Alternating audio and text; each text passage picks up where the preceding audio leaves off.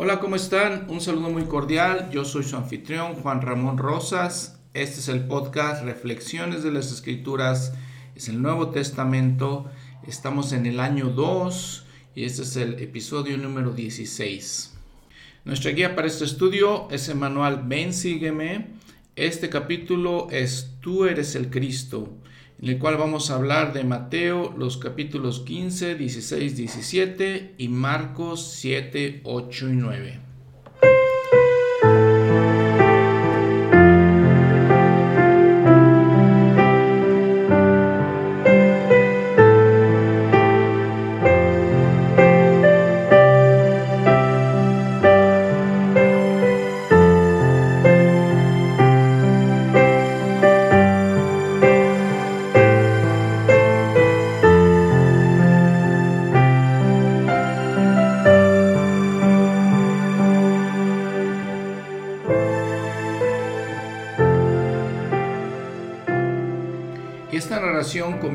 Cuando dice la escritura en Mateo 15, versículo 1, que se acercaron a Jesús ciertos escribas y fariseos de Jerusalén y le dijeron, ¿por qué quebrantan tus discípulos la tradición de los ancianos? Pues no se lavan las manos cuando comen pan.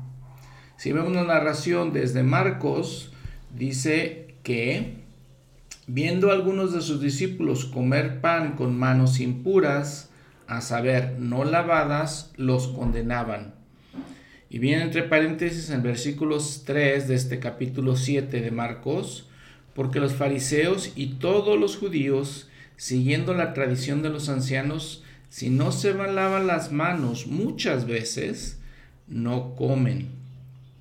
Y volviendo de la plaza, si no se lavan, no comen y otras muchas, ah, muchas cosas hay que tomaron para observar, como el lavado de los vasos de beber y de los jarros y de los utensilios de metal y los lechos. Y recordamos que hemos hablado de estas tradiciones de los ancianos, que eran tradiciones orales, que algunos decían que venían de hecho de Moisés directamente, que se les, se les había pasado oralmente, pero eran tantas y tantas miles y miles de tradiciones que decíamos pues era una carga para el pueblo llevarlas a cabo. Y no que fuera malo lavarse las manos, no que fuera importante lavarse las manos, sino que dice cómo se lavaban las manos muchas veces, dice Marcos, este, dándonos a entender que era tan este, controlador, era tan eh, opresivo ese sistema de decir te tienes que lavar porque las manos porque son impuras y lo hacían varias veces y sobre una sola ley ponían otras leyes alrededor de esa ley nada más para nada más para cumplir una sola ley. Habíamos hablado del día de reposo no que no podías caminar no podías trabajar no podías levantar cosas varias leyes cuidando todo eso. Entonces les digo había sido realmente una carga. Habían establecido ya los líderes judíos una serie de rituales que ya no eran ni siquiera mandamientos. Y vamos a ver lo que les dice el Señor, cómo les, ayuda a entender y cómo les da, les da, les explica el error de sus caminos. Dice que respondiendo él les dijo, ¿por qué también vosotros quebrantáis el mandamiento de Dios por vuestra tradición? Porque Dios mandó diciendo, honra a tu padre y a tu madre, y el que maldiga al padre o a la madre ciertamente morirá. Pero vosotros decís, cualquiera que diga a su padre o a su madre, es mi ofrenda a Dios todo aquello con que pudiera ayudarte, ya no tiene que honrar a su padre o a su madre con socorro. Así, invalidado el mandamiento de Dios por vuestra tradición. Marcos narra la sucesión de ideas un poquito diferente. Él directamente dice que el Señor dice, Él les dijo, hipócritas, Bien profetizó de vosotros Isaías, como está escrito, Este pueblo con los labios me honra, mas su corazón está lejos de mí. Pues en vano me honran, enseñando como doctrinas mandamientos de hombres, porque dejando el mandamiento os aferráis a la tradición de los hombres, el lavado de los jarros y los vasos de beber, y hacéis muchas otras cosas semejantes y entonces les dice el Señor también esta situación de que el mandamiento era honrar a nuestro padre y a nuestra madre, ¿sí? Pero dice él, en el versículo 11, pero vosotros decís, basta que un hombre diga al padre o a la madre, es corbán, es decir, mi ofrenda a Dios, todo aquello con que pudiera ayudarte, y no lo dejáis hacer más por su padre o por su madre, invalidando la palabra de Dios con vuestra tradición que habéis transmitido, y muchas cosas hacéis semejantes a esta. Esta palabra entonces, corbán, viene de eh, la palabra karab en hebreo, eh, es una palabra que se utilizaba muchas veces en el Antiguo Testamento, básicamente en la ley de Moisés, y era para eh, hacer una ofrenda y entonces la práctica que Jesús está condenando es que se ofrece algo a Dios para evitar compartir con la familia.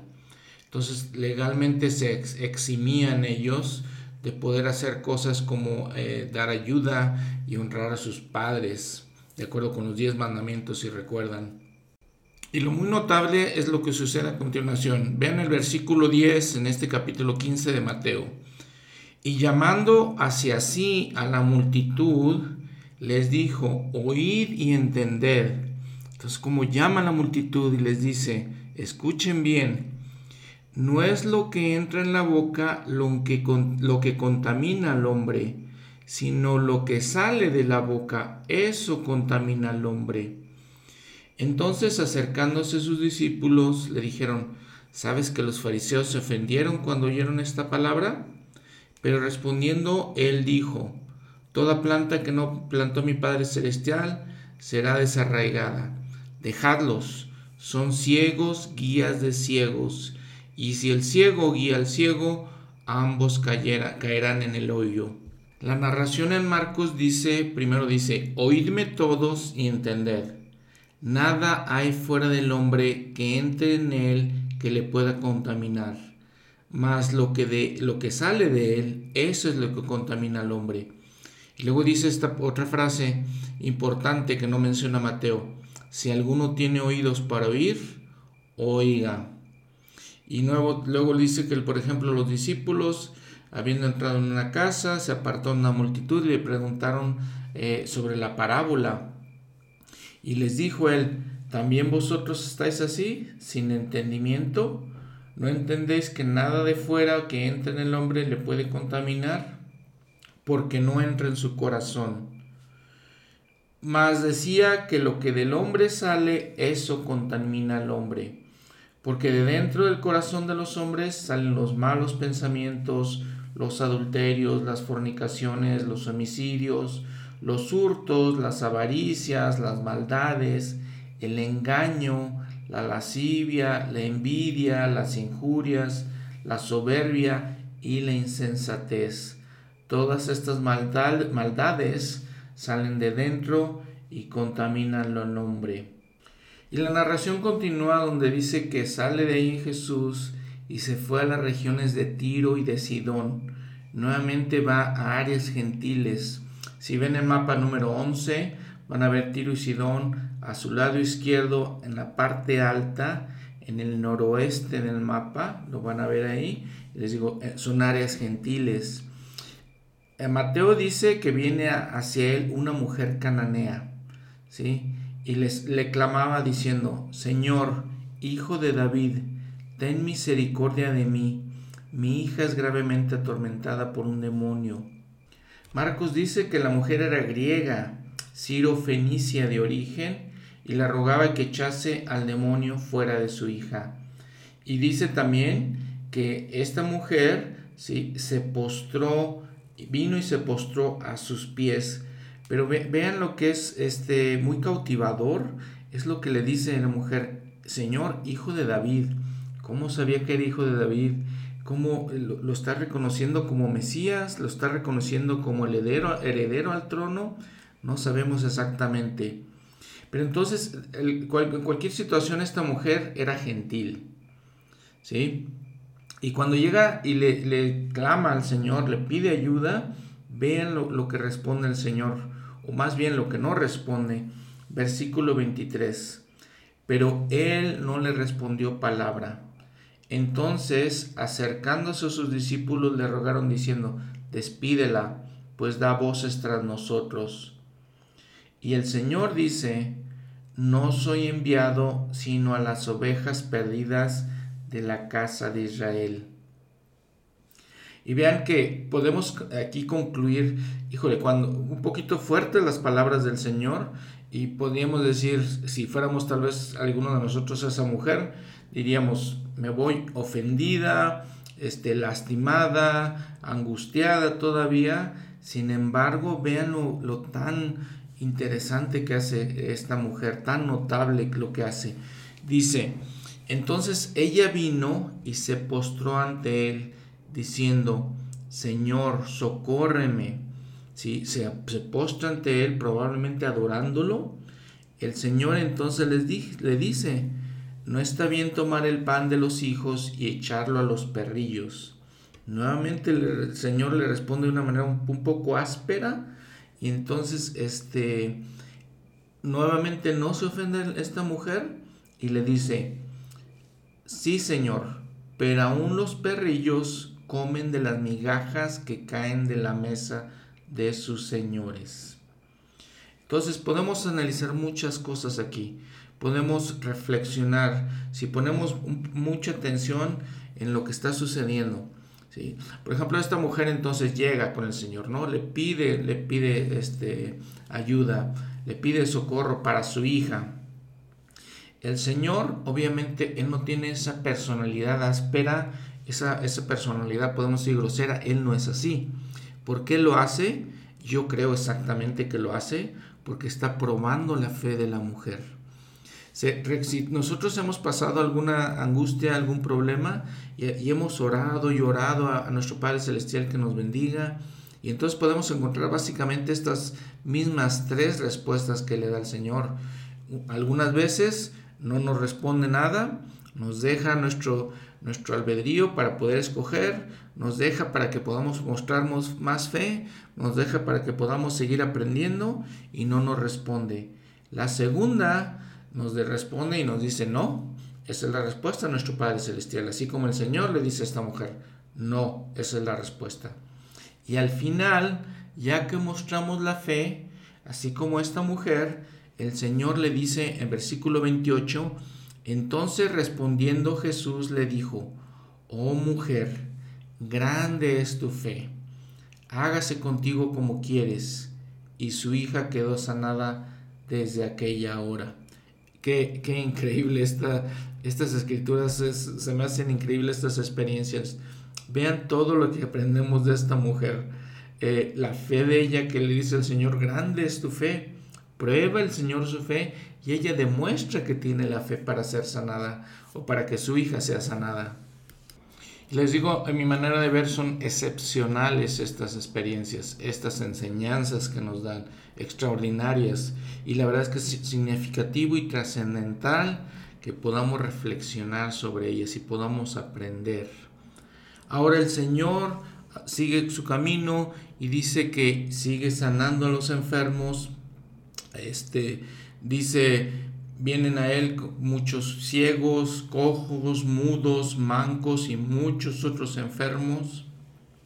El Señor ya estaba en el mar de Galilea, ¿sí? y los pusieron a los pies de Jesús y él los sanó.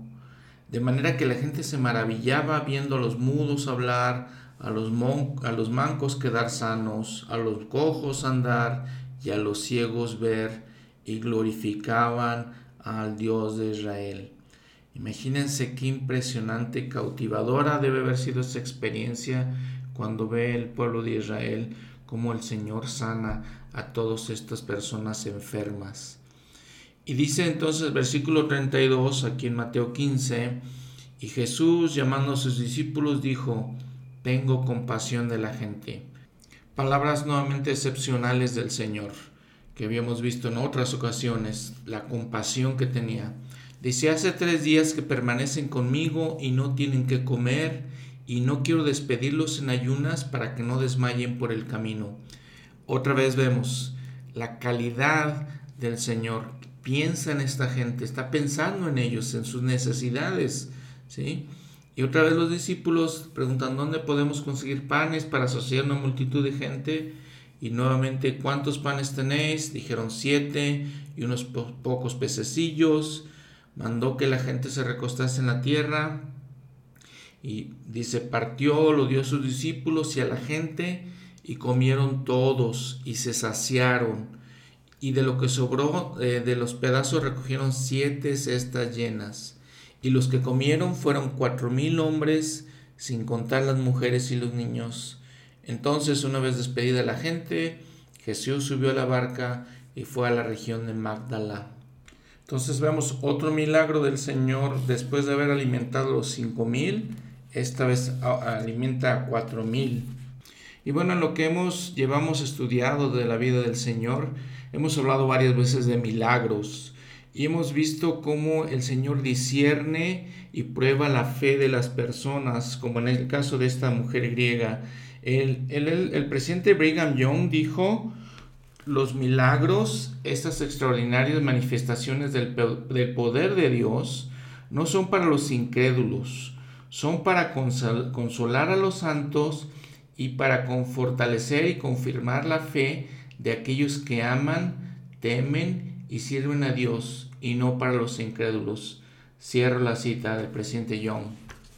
Y este comentario del profeta nos hace una perfecta transición al siguiente, a la siguiente situación. Dice ya en el capítulo 16 de Mateo que se acercaron los fariseos y los saduceos para tentarle y le pidieron que les mostrase una señal del cielo. Y es increíble cómo los líderes religiosos, eh, personas que se dedicaban a estudiar y estudiar las escrituras, no podían discernir, no podían creer que Jesús era el Cristo, no podían aceptar y no podían sentir su, su, poderoso espíritu en todo lo que hacía y en todo lo que enseñaba. Y entonces aquí le pidieron una señal, lo cual, como dice el presidente Young, pues era imposible que recibieran eso. Y el Señor les responde, cuando cae la tarde, decís hará buen tiempo, porque el cielo tiene arreboles, y por la mañana hoy habrá tempestad, porque tiene arreboles el cielo y está nublado. Hipócritas, ¿qué sabéis discernir del el aspecto del cielo? Que sabéis más bien discernir el aspecto del cielo, pero las señales de los tiempos no podéis discernir. La generación mala y adúltera busca señal, pero señal no le será dada sino la señal del profeta Jonás, y dejándolos se fue.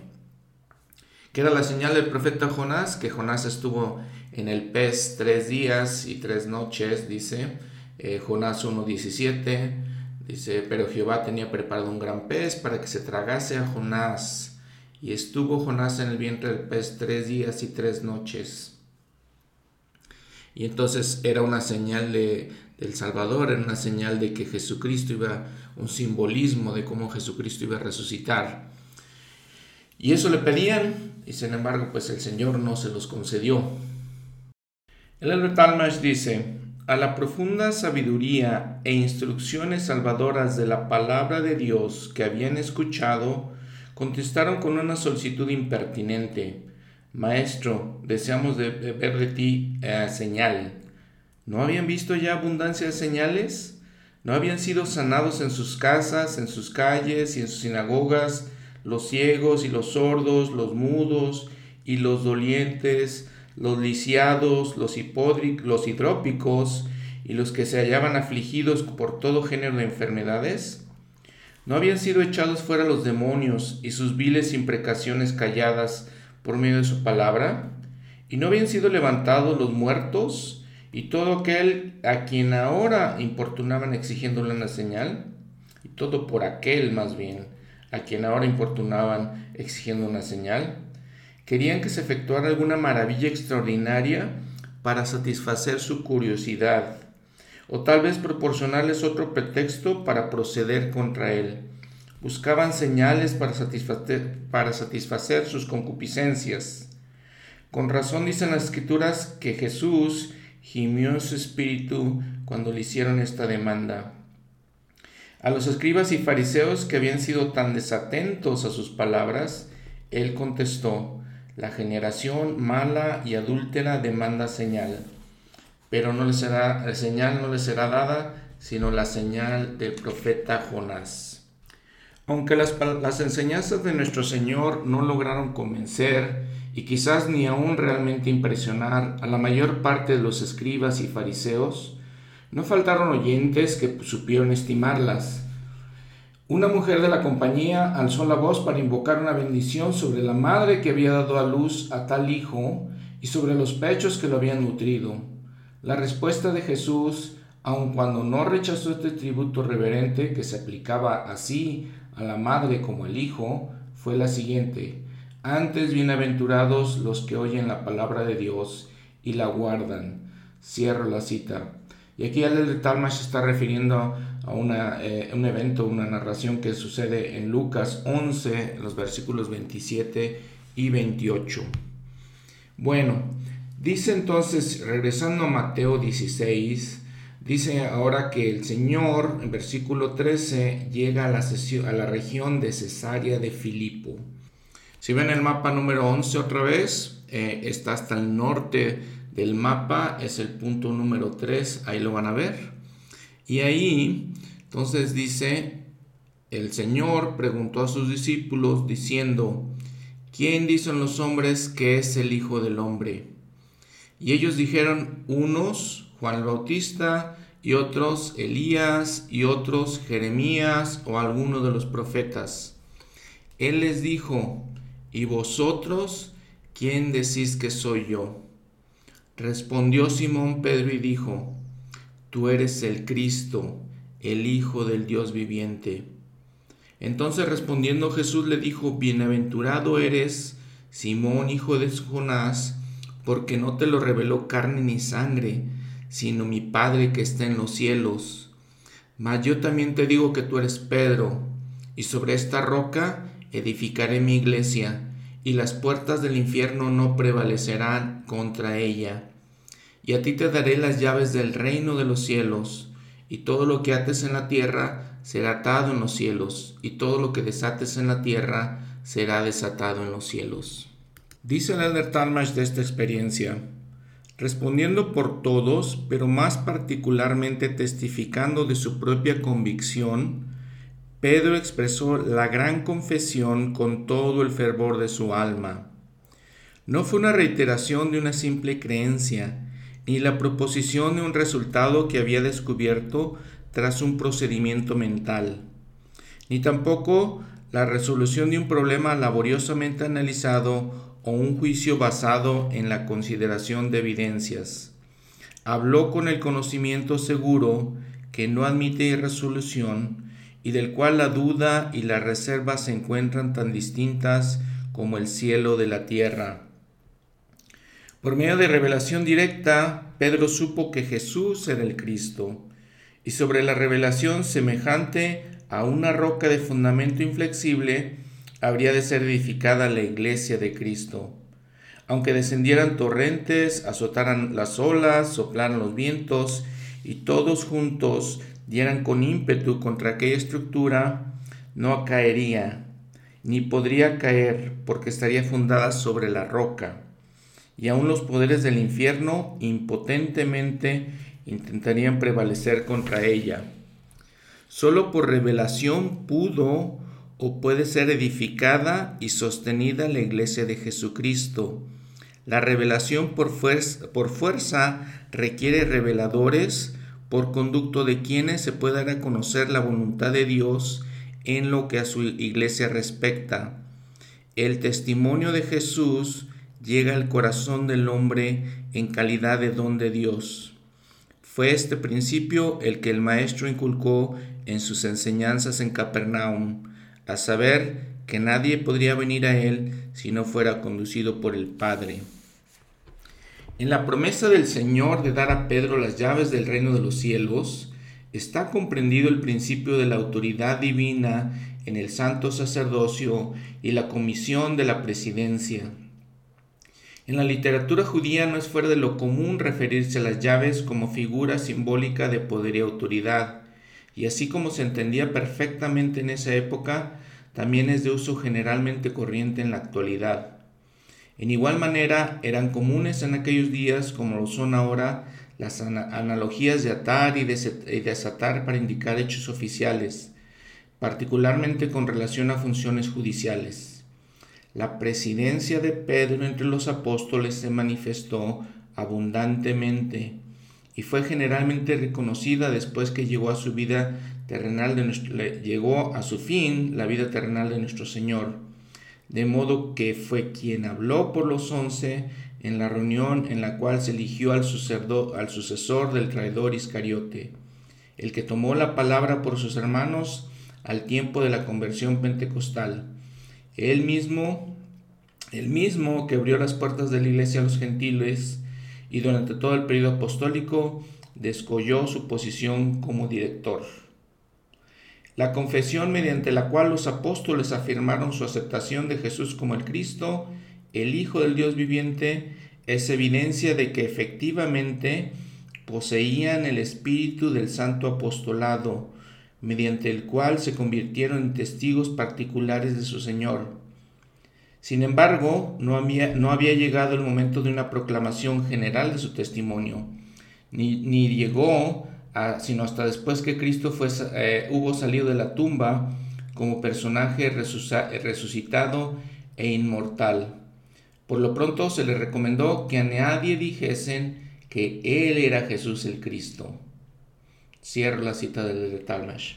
Muchas palabras, muchas cosas interesantes, muchas palabras importantes para analizar nuevamente, para entender en esta experiencia de, de Pedro y vemos cómo pues, la revelación, aprendemos de esto, cómo la revelación es la base de la iglesia, es la base de nuestras creencias.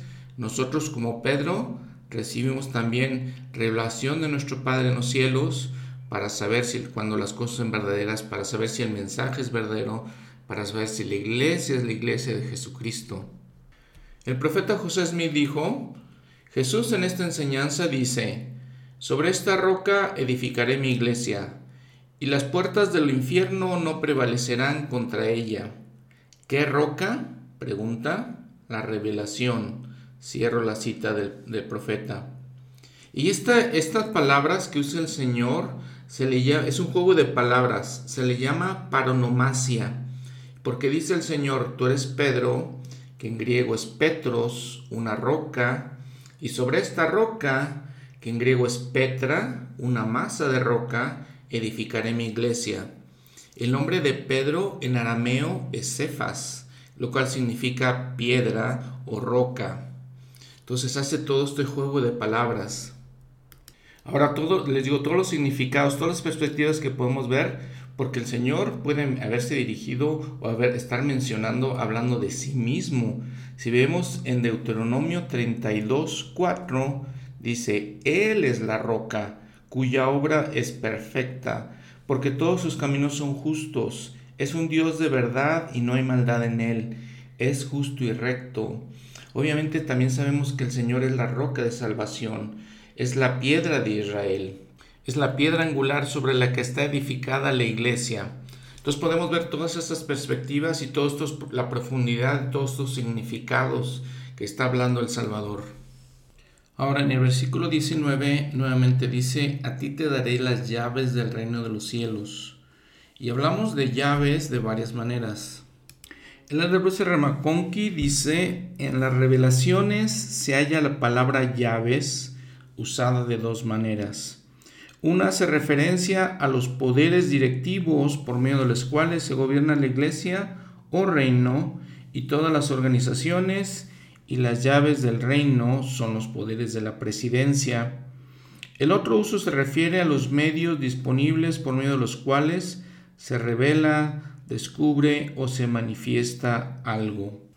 El sacerdocio mayor posee la llave de los misterios del reino, sí, la llave del conocimiento de Dios. Pues solamente en, a través y por ese sacerdocio que se pueden aprender los misterios del reino y se obtiene el conocimiento de Dios. Las llaves de la administración de ángeles están en el sacerdocio arónico, Doctrina y Comenios 13 y 107.20. Y el sacerdocio de Melquisedec posee las llaves de todas las bendiciones de la iglesia.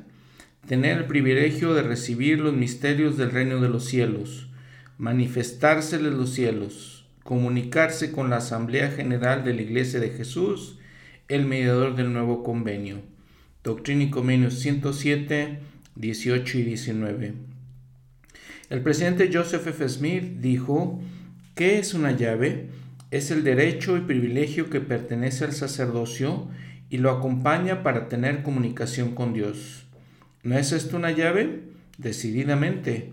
Tal vez no disfrutemos en gran manera las bendiciones o llave, pero la llave está en el sacerdocio. Es el derecho de gozar de la bendición de comunicarse con los cielos y el privilegio y autoridad de administrar las ordenanzas del Evangelio de Jesucristo. Predicar el Evangelio de arrepentimiento y de bautismo por inmersión para la remisión de pecados. Eso es una llave. Cierro la cita bueno, y más adelante vamos a hablar un poquito más de esas llaves que le son otorgadas a Pedro, Jacobo y Juan en el monte de la transfiguración. Y en la segunda parte de este versículo 19, el Señor les dice, y todo lo que ates en la tierra será atado en los cielos, y todo lo que desates en la tierra será desatado en los cielos. El profeta José Smith dijo en Doctrina y Convenio 128, empezando por ejemplo en el versículo 8, donde dice, se concede que lo que atéis en la tierra sea atado en los cielos y lo que desatéis en la tierra sea desatado en los cielos. A algunos les parece les parecerá muy atrevida esta doctrina que discutimos, un poder que registra o ata en la tierra y también en los cielos. Sin embargo, en todas las edades del mundo, cada vez que el Señor ha dado una dispensación del sacerdocio a un hombre o grupo de hombres por revelación efectiva, siempre se ha dado este poder. De manera que todo cuanto esos hombres hicieron con autoridad en el nombre del Señor y lo hicieron verdadera y fielmente y llevaron un registro adecuado y fiel de ello, esto llegó a ser una ley en la tierra y en los cielos, y de acuerdo con los decretos del gran Jehová no podía anularse. Esta palabra es verdadera. ¿quién la puede oír? Este pues es el poder de sellar y ligar, y en un sentido de la palabra, las llaves del reino que consisten en la llave del conocimiento. Y bueno, un comentario más eh, interesante en cuanto a las llaves que le está diciendo el Señor que eh, le va a dar a Pedro. Vean cómo el presidente este, Joseph Fielding Smith habla de cómo tenemos que utilizar esas llaves en, una, en un relato que él está contando, dice que servía como miembro del quórum de los doce apóstoles y dijo, ningún derecho tengo yo de bautizar a uno de mis propios, de mis propios hijos sin que primero vaya al obispo del barrio donde vivo y obtenga su consentimiento, porque él posee las llaves correspondientes a ese barrio al cual pertenezco como miembro. Jamás he bautizado a alguno de mis hijos sin que haya ido al obispo y recibido su aprobación para efectuar esa ordenanza y para confirmar los miembros de la iglesia. Cierro la, la cita del presidente Fielding Smith. Interesante ver, vemos cómo funcionan estas llaves. Muy, muy interesante.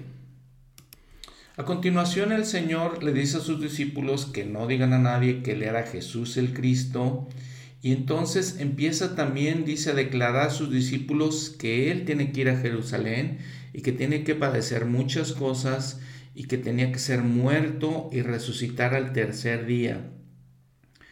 Y entonces, y Pedro tomándolo aparte comenzó a reprenderle, eh, comenzó a decirle, él, Pedro, al Señor, dice, Señor, ten compasión de ti mismo, en ninguna manera esto te acontezca.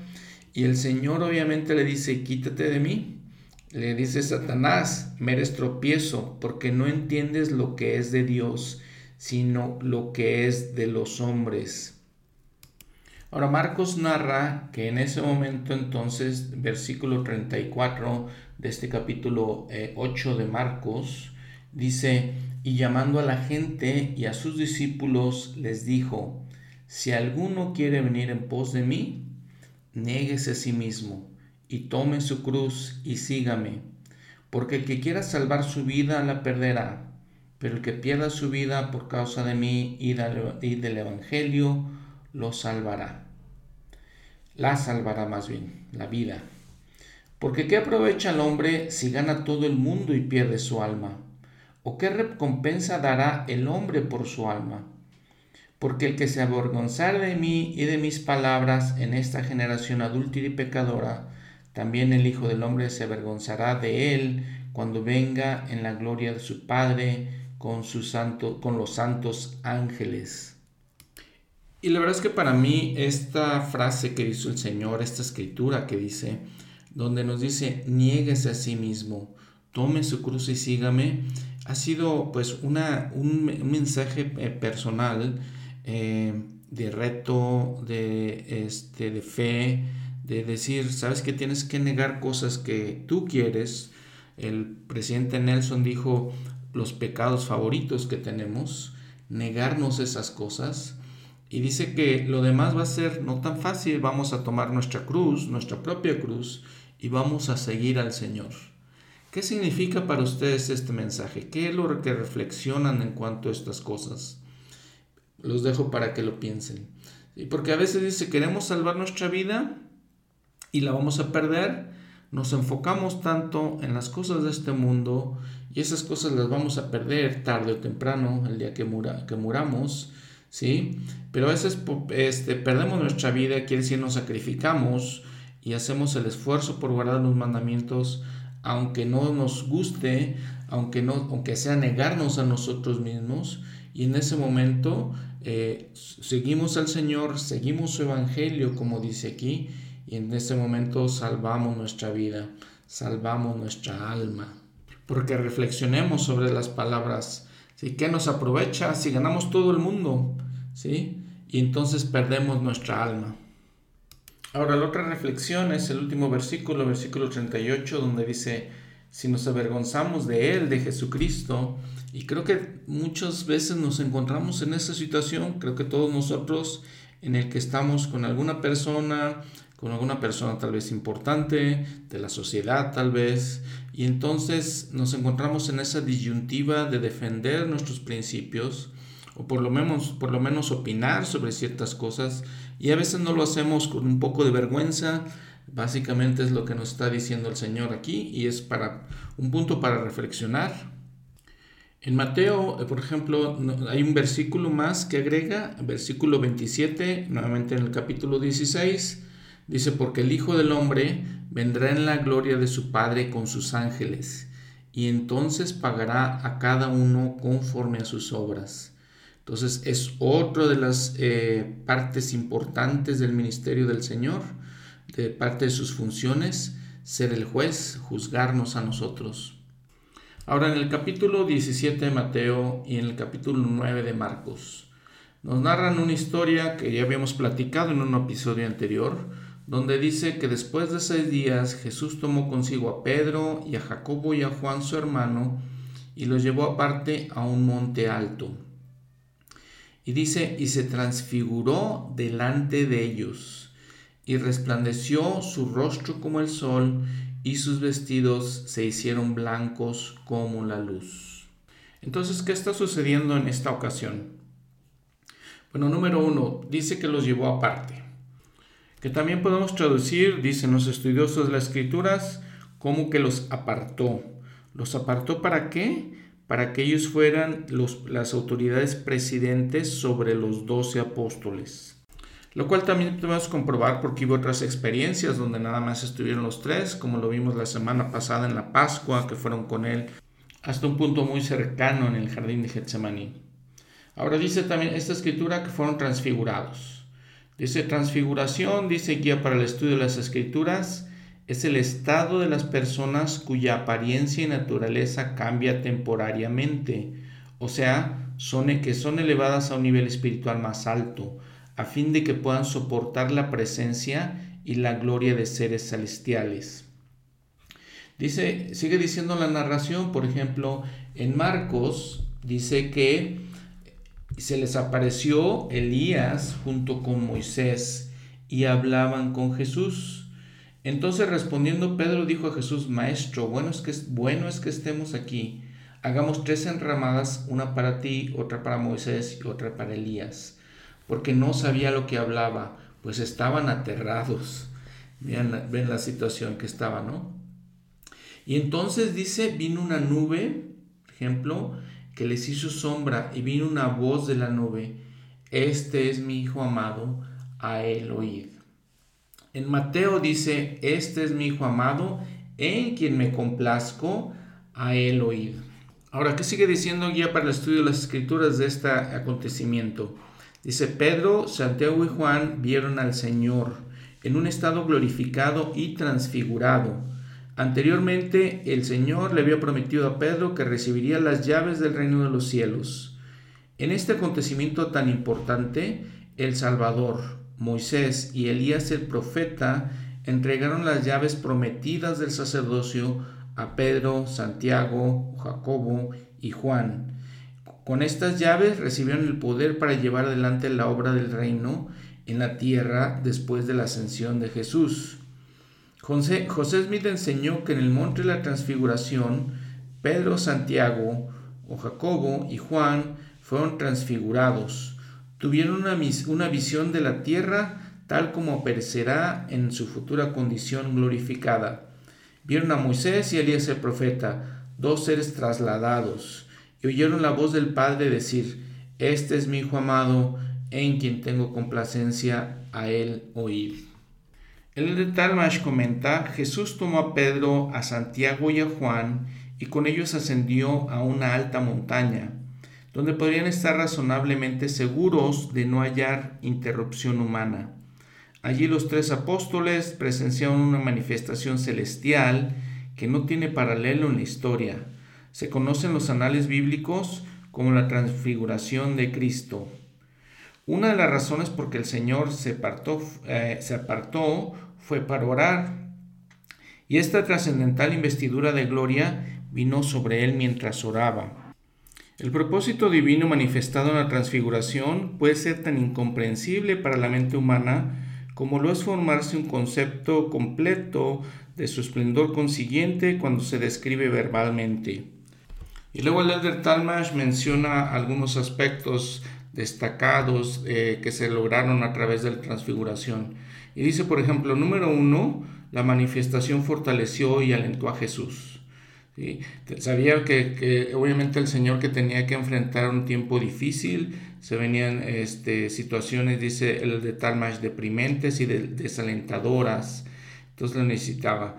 Dice, oyó la voz de su padre, ¿sí? cuyo primogénito él era en el mundo de los espíritus, así como su unigénito en la carne, y fue una confirmación suprema.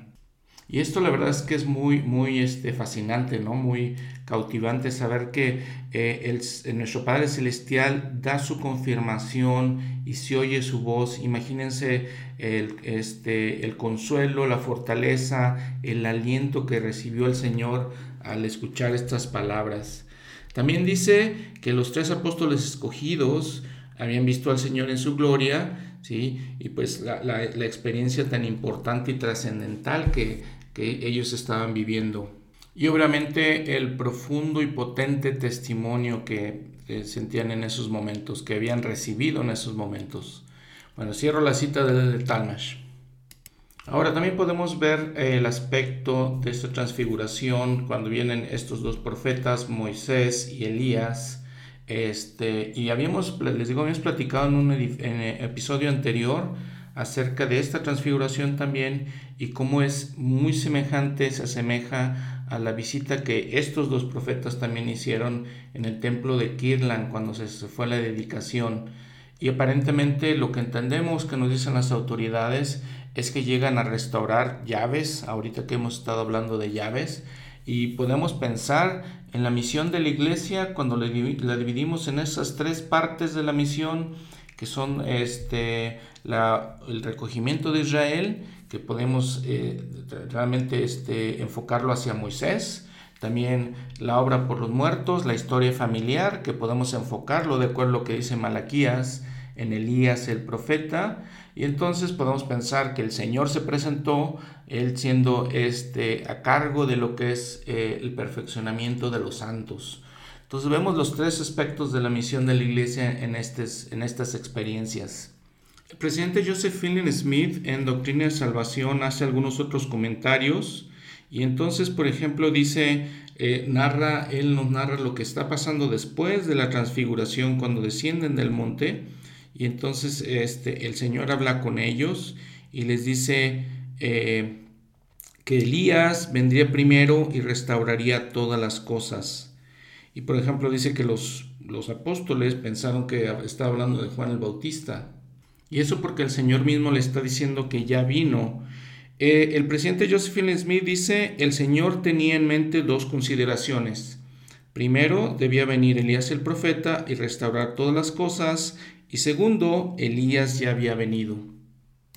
En enseñanzas del profeta José Smith, también el profeta dice, el sacerdocio es eterno. El Salvador, Moisés y Elías, en otras palabras, Elías el profeta, entregaron las llaves a Pedro, Santiago y Juan en el monte de la transfiguración. El sacerdocio es sempiterno, es sin principio de días o fin de años, sin padre, sin madre, etc. Si no hay modificación en las ordenanzas, no hay modificación en el sacerdocio. Donde se administran las ordenanzas del Evangelio, allí estará el sacerdocio. Cristo es el gran sumo sacerdote. Adán es el siguiente. El presidente Joseph Fielding Smith sigue diciendo, ¿por qué fue preservado Elías el profeta? ¿Qué llaves poseía él? ¿Qué llaves confirió a Pedro, Santiago y Juan? Exactamente las mismas llaves que confirió sobre las cabezas de José y Oliverio Cauderi. ¿Y cuáles eran ellas? Algunos de vosotros podéis decir que fueron las llaves del bautismo por los muertos. No, no fue solo eso. Algunos de vosotros podéis pensar que eran las llaves de, de la salvación de los muertos. No, tampoco era eso era solo una parte de ellas. Las llaves que Elías el profeta poseía eran las llaves del sacerdocio sempiterno, las llaves del poder para sellar que el Señor le había dado.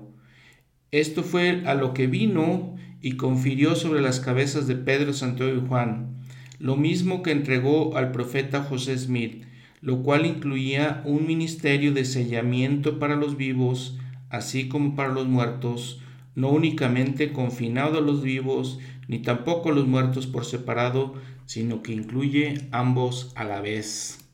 Y miren, la historia continúa cuando les digo, bajan este, Jesús con los apóstoles del monte. Y entonces dice, por ejemplo, en el versículo 15 en Marcos, el capítulo 9, nos dice, y de inmediato toda la gente viéndole se asombró y corriendo a él le saludaron. Y entonces alguien dijo, entonces respondiendo uno de la multitud, Maestro, traje a ti mi hijo que tiene un espíritu mudo el cual donde quiera que le toma le derriba y echa espumarajos y cruje los dientes y se va secando. Y dije a tus discípulos que, lo que le echasen fuera, que lo echasen fuera, pero no pudieron. Y el Señor les dice, oh generación incrédula, ¿hasta cuánto he de estar con vosotros? ¿Hasta cuándo os he de soportar? Traédmelo. Y se lo trajeron, y cuando el Espíritu vio a Jesús de inmediato, sacudió al muchacho que cayendo en tierra se revolcaba echando espumarajos. Y Jesús preguntó al padre, ¿cuánto, al, al padre, ¿cuánto tiempo hace que le sucede esto? Y él dijo, desde niño. Y muchas veces le echa el fuego y el agua para matarle, pero si tú puedes hacer algo, ten misericordia de nosotros y ayúdanos. Y Jesús le dijo, si puedes creer, al que cree, todo le es posible. Y estas palabras de este hombre, del padre del muchacho, eh, se me hacen muy impresionantes, me llegan al fondo porque a veces me siento exactamente igual que él, del padre. Vean lo que dice versículo 24. Y de inmediato el padre del muchacho clamó diciendo, creo, ayuda a mi incredulidad. Y les digo, a veces, muchas veces me siento así eh, necesito un milagro en mi vida, necesito una bendición en mi vida y entonces eh, le pido a nuestro Padre Celestial que me ayude y que me ayude con mi incredulidad, con mi falta de fe. Entonces, bueno, el Señor echa este espíritu inmundo, dice, y Jesús tomándole de la mano le enderezó y se levantó. Y entonces los discípulos le preguntan aparte que ¿por qué nosotros no pudimos echarlo? Y aquí el Señor les da otra enseñanza muy, para mí nuevamente esencial, en muchos casos, dice, y les dijo, este género con nada puede salir, sino con oración y ayuno. Y si aplicamos eso, reflexionamos todas estas cosas, las aplicamos a nuestra propia vida, les digo, a veces a mí personalmente me falta la fe para seguir adelante, la fe ante ciertas pruebas, la fe ante tal vez demonios que me agobian. Y entonces como este hombre le dice al Señor, y el Señor dice, cuando tenemos ciertos problemas, la solución para esos problemas, que lo comparamos aquí, que es un, símbolo de estas cosas, solo salen con oración y ayuno. Y si entonces recalcando nuevamente esta reflexión, algunos de nuestros problemas, como este demonio, solamente salen así, con oración y ayuno. Y dice el Señor que entonces, ah, dice la Escritura, perdón, que el Señor llega a Capernaum y están unos discípulos discutiendo y dice, ¿qué, qué es lo que discutís por el camino? Y entonces estaban discutiendo de quién había de ser el mayor. Y entonces el Señor dice en el versículo 35, se sienta con los doce y les dice, si alguno quiere ser el primero, será el postrero de todos y el servidor de todos. Nuevamente enseñándoles ese principio que el que es el líder, el que quiere ser el mayor, tiene que ser el siervo de todos. Y tomó un niño y lo puso en medio de ellos y tomándole en sus brazos les dijo, el que recibe en mi nombre a uno de estos niños, a mí me recibe.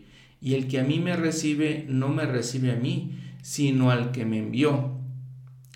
Dice, entonces también dice Juan que habían visto a uno que echaba fuera demonios y no estaba con ellos, que este, se lo prohibieron porque así lo hacía. Y Jesús les dijo, no se lo prohibáis, prohibáis, porque ninguno hay que haga milagro en mi nombre que luego pueda decir mal de mí.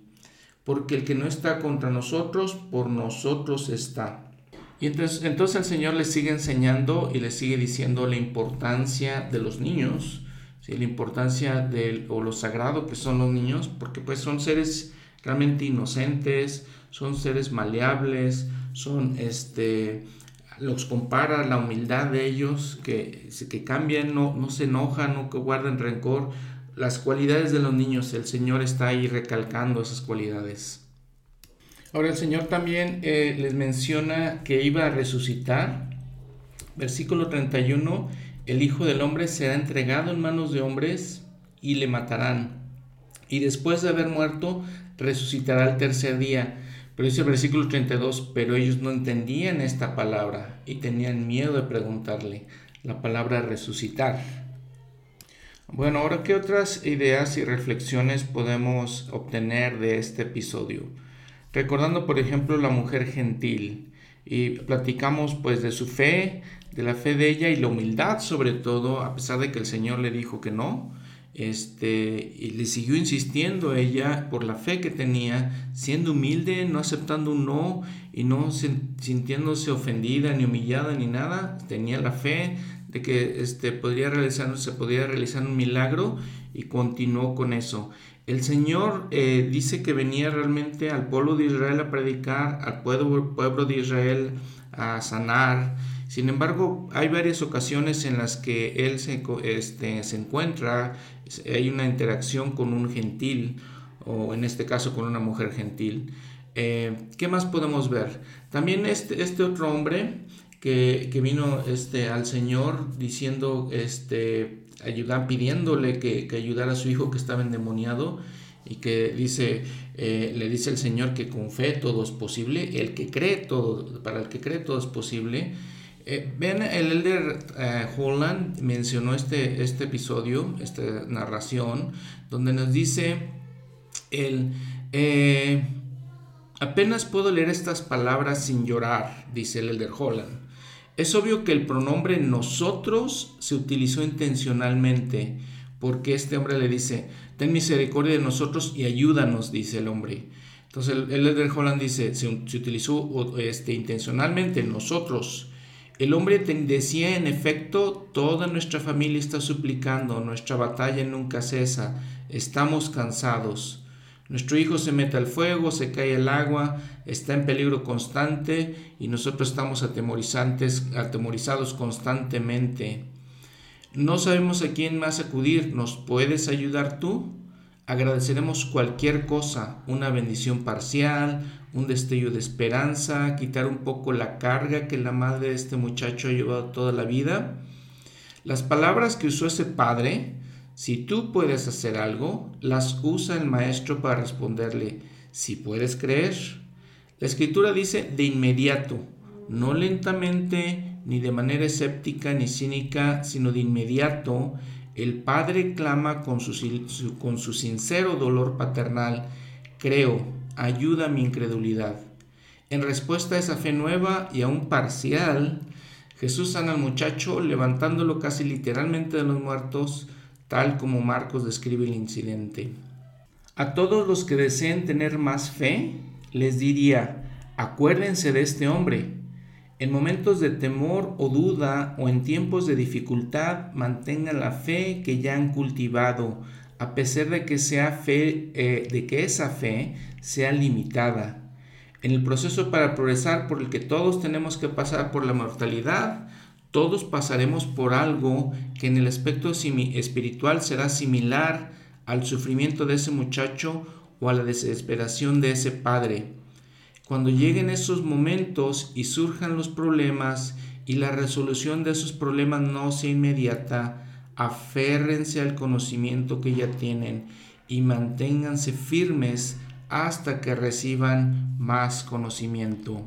Cuando lleguen los problemas y surjan las dudas, al tratar de adquirir fe, no comiencen expresando lo mucho que no tienen empezando, por así decirlo, a partir de su incredulidad. No les estoy pidiendo que finjan tener una fe que no tienen, les estoy pidiendo que sean fieles a la fe que sí tienen. De modo que recordemos el claro mensaje de este relato en las Escrituras. Sean tan francos en cuanto a sus dudas como tengan que serlo. La vida está llena de dudas sobre un tema u otro pero si ustedes y su familia desean ser sanados, no permitan que esas dudas impidan que la fe produzca el milagro. La última observación. Cuando surjan dudas o dificultades, no tengan temor de pedir ayuda. Si la deseamos tan humilde y sinceramente como ese padre la deseaba, podemos obtenerla. Cierro la cita de Elder Holland. Otra reflexión de todos estos relatos. Vean cómo encontramos diferentes circunstancias, diferentes situaciones, diferentes grados de fe, de hecho, como vemos en este, en este relato del que estamos platicando, diferentes grados de fe. Eh, entonces veamos que se aplican, de alguna manera, cualquiera de estas situaciones se aplica a nosotros. No estamos eh, aquí aprendiendo eh, que el Señor nos pide que seamos perfectos, nos estamos, estamos viendo cómo el Señor ayuda a toda esta gente tan imperfecta de muchas maneras, física, mental, espiritualmente, y cómo les ayuda, ¿no? Esto es, esta es la grandiosidad de esto, es lo, lo, que, es tan profundo y tan conmovedor de la vida del Salvador, lo que es tan especial acerca de Él, que, que es lo que para mí es un testimonio muy, muy grande, eh, que, que, trato de ir, ver más allá de, de todos estos relatos, o no ver más allá, más bien, sino ver más profundamente lo que realmente están enseñando estos relatos y tratar de aplicarlo a mi, a mi vida. Este, espero que ustedes también sientan esta reflexión, sientan, este, vean eh, entre las líneas de todo lo que el Señor nos está enseñando en todas estas cosas. Ahora, en estos capítulos también el Señor habla de tener la fe, una fe como un grano de mostaza. Lo vamos a ver en otro episodio más a profundidad y lo importante que es esta enseñanza. Muy bien, les recuerdo que toda esta, información la obtengo del Manual Instituto, la obtengo del libro Jesús el Cristo, la obtengo del libro eh, versículo por versículo, el Nuevo Testamento, también la obtengo de otro libro que se llama La enseñanza de Jesucristo, la vida y las enseñanzas de Jesucristo. Eh, también he encontrado algunos este, podcasts que los hermanos de en Utah de Brigham Young eh, realizan y donde pues vemos mucha información porque hay gente este, muy especializada en las escrituras que viene de la Universidad de Brigham Young, les comento. Uno de ellos que he encontrado últimamente que me gusta bastante se llama eh, siguiéndole a él o follow him. Este, también veo a veces este, Scripture Central, que pues es una fuente también importante para entender varias cosas de las escrituras. Y también si se dan cuenta, pues utilizo mucho eh, las notas al pie de la página, la guía para el estudio de las escrituras, todas las ayudas que se encuentran en nuestros eh, ejemplares de las escrituras. Bueno, muchas gracias, que pasen una muy buena semana. Espero que reflexionen, mediten principalmente en el tema de esta lección. Eh, tú eres el Cristo, el Hijo del Dios viviente. Que recuerden estas palabras del apóstol Pedro. Nos vemos en la próxima eh, edición de este podcast. Va a ser Mateo capítulo 18 y Lucas eh, capítulo 10, de acuerdo con Manuel. Hasta luego.